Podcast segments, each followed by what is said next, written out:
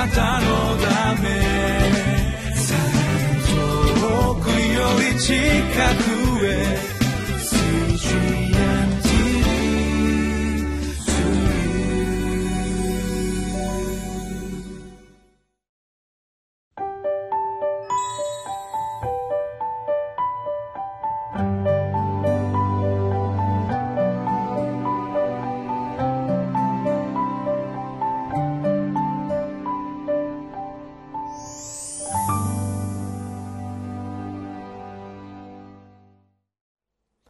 こんにちは。日本ホーリネス教団板橋キリスト教会東京仲良しキリスト教会の牧師の武田博と申します。本日は1月23日月曜日ルカによる福音書第1章57節から66節。神の御心は人の考えよりも優先です。というテーマでご一緒に聖書を読んでまいります。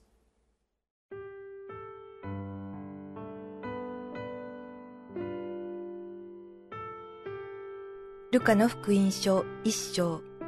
57節から66節。さて月が満ちてエリザベツは男の子を産んだ。近所の人々や親族は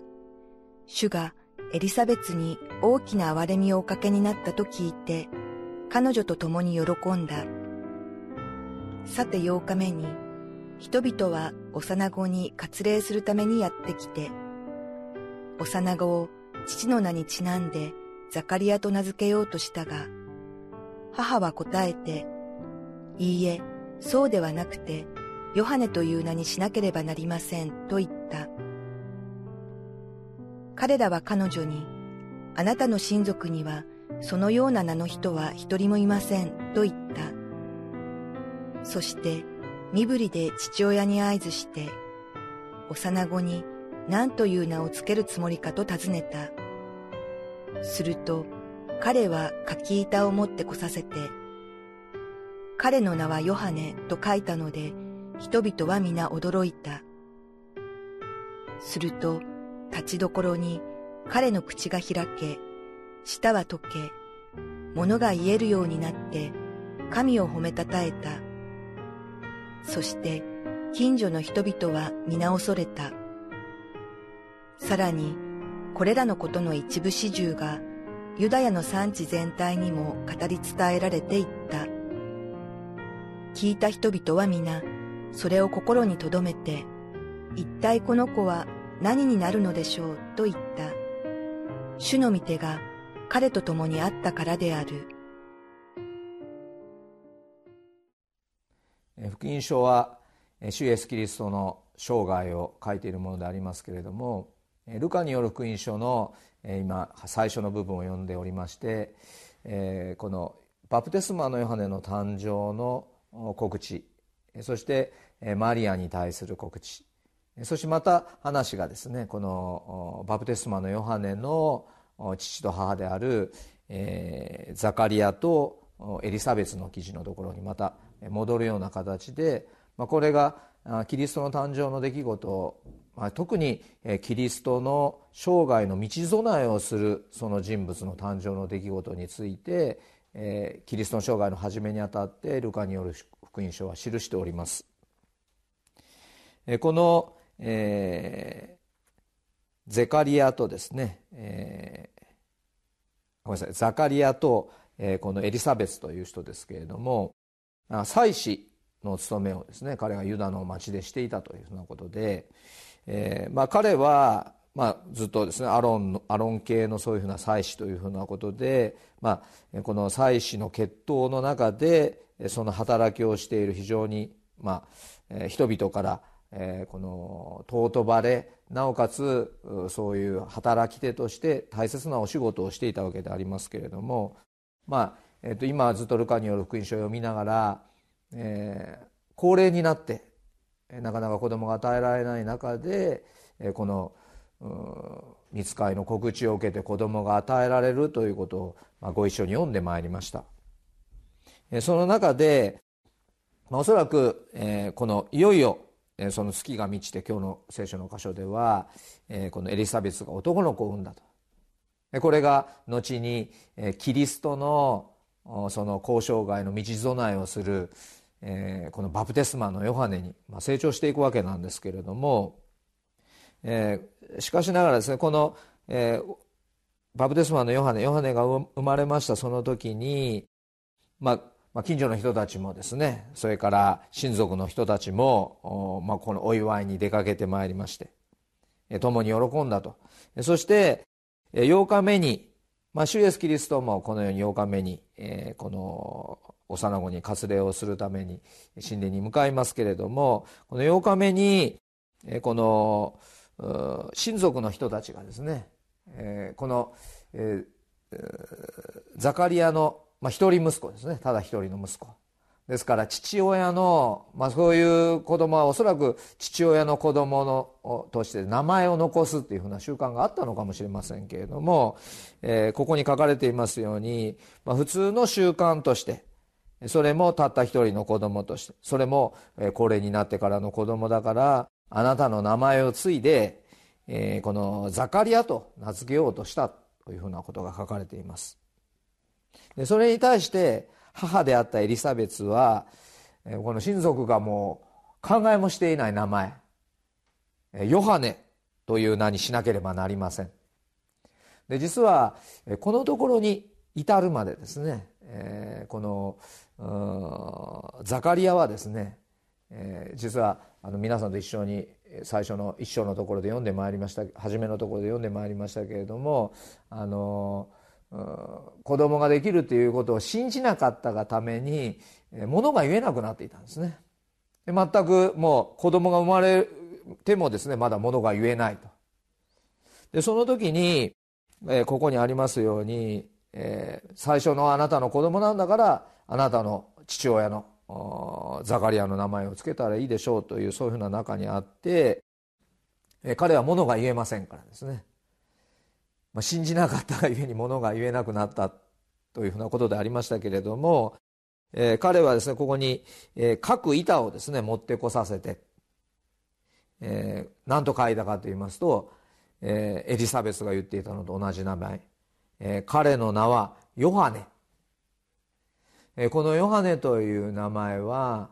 実は神様が見つかりを通してヨハネと名付けなさい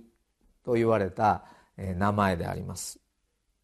で今日はですねあの皆さんと「神の御心は人の考えよりも優先です」と。私たちもやっぱりこの世のいろんなですね何、えー、て言うんですかね。まあ通常こういうふうになるからこうなるでしょう、え、そういう習慣です。そういう慣例に倣ってこのようにしましょうということが多いと思うんですね。またまたそれはある面では非常に常識的なことで。ところが私たちの人生に神様がなさってくださる働きっていうのはどちらかというともうそういうふうなところとは全く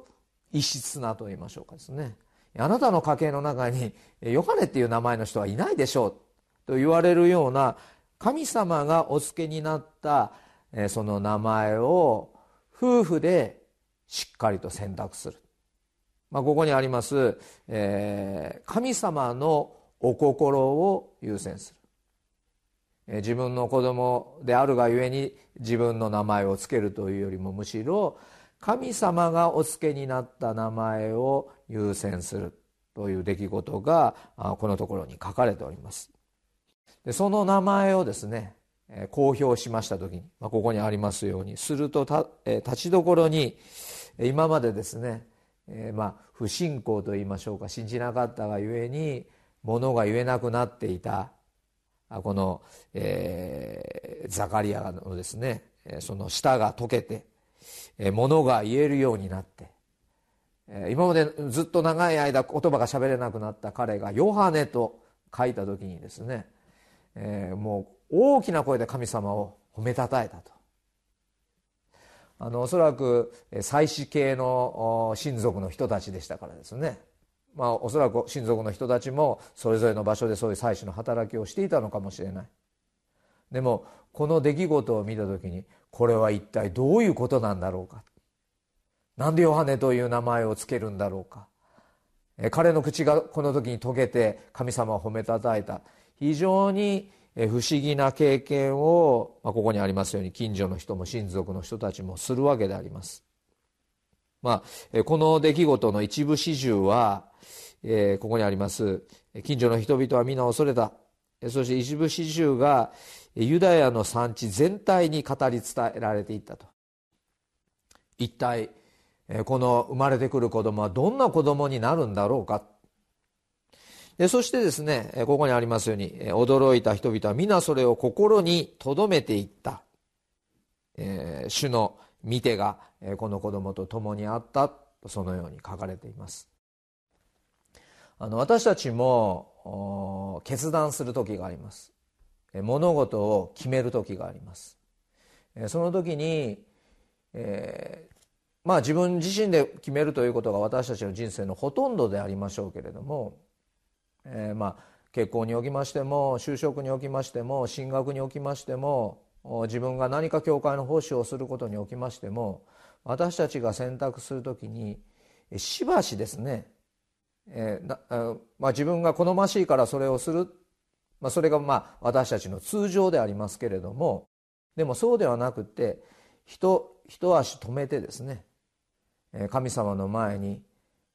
神様はどのようにすればよいでしょうか。自分のその考えよりも神様あなたのお心はどうでしょうか？そのように何かを決断する時には神様の前にそこに決断に進む前に神様の前に求めて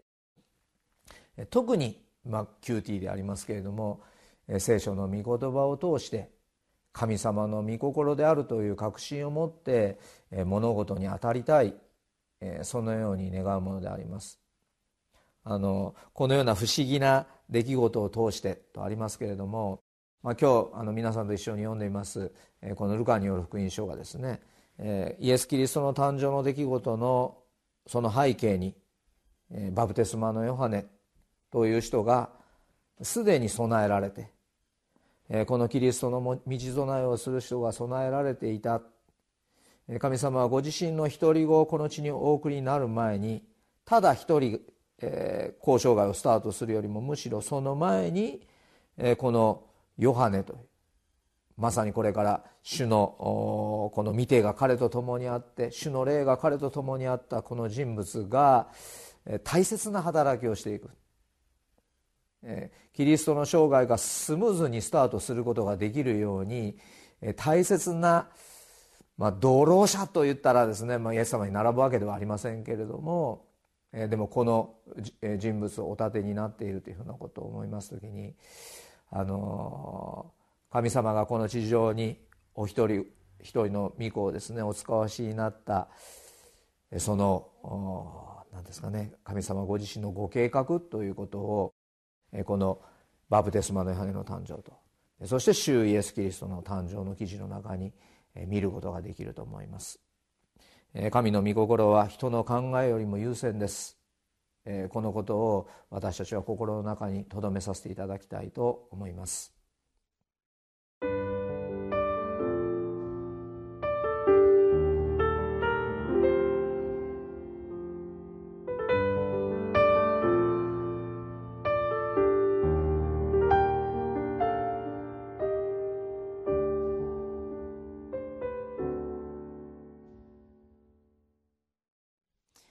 今日は「神の御心は人の考えよりも優先です」というテーマで一緒に聖書を読みましたけれども。もう一度ですね私たちが何か物事を決断する。特に大事な決断をする時には神様の御心しばし立ち止まって祈って御言葉を開いてそのところから神様のゴーサインといいましょうかですね。えー、御言葉からそのようなものをいただいて、えー、確信を持って、えー、神様に祝福された道を選んでいくものでありたいと、えー、この慣例に従った、えー、ザカリアという名前ではなく神がお命じになったヨハネと名を付けたこの箇所の中にそのことを私たち一人一人が心に覚えさせていただきたいと思います。えではえお祈りをさせていただきます。恵み深い天の父なる神様神に逆らうものにならず御心に従うものとなりますように。主と親しく交わりさらに主を知っていき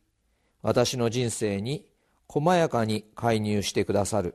主の御業を証しする人生を歩めますように。主イエス・キリストの皆によってお祈りいたします。アーメン。あなたのため遠くより近くへ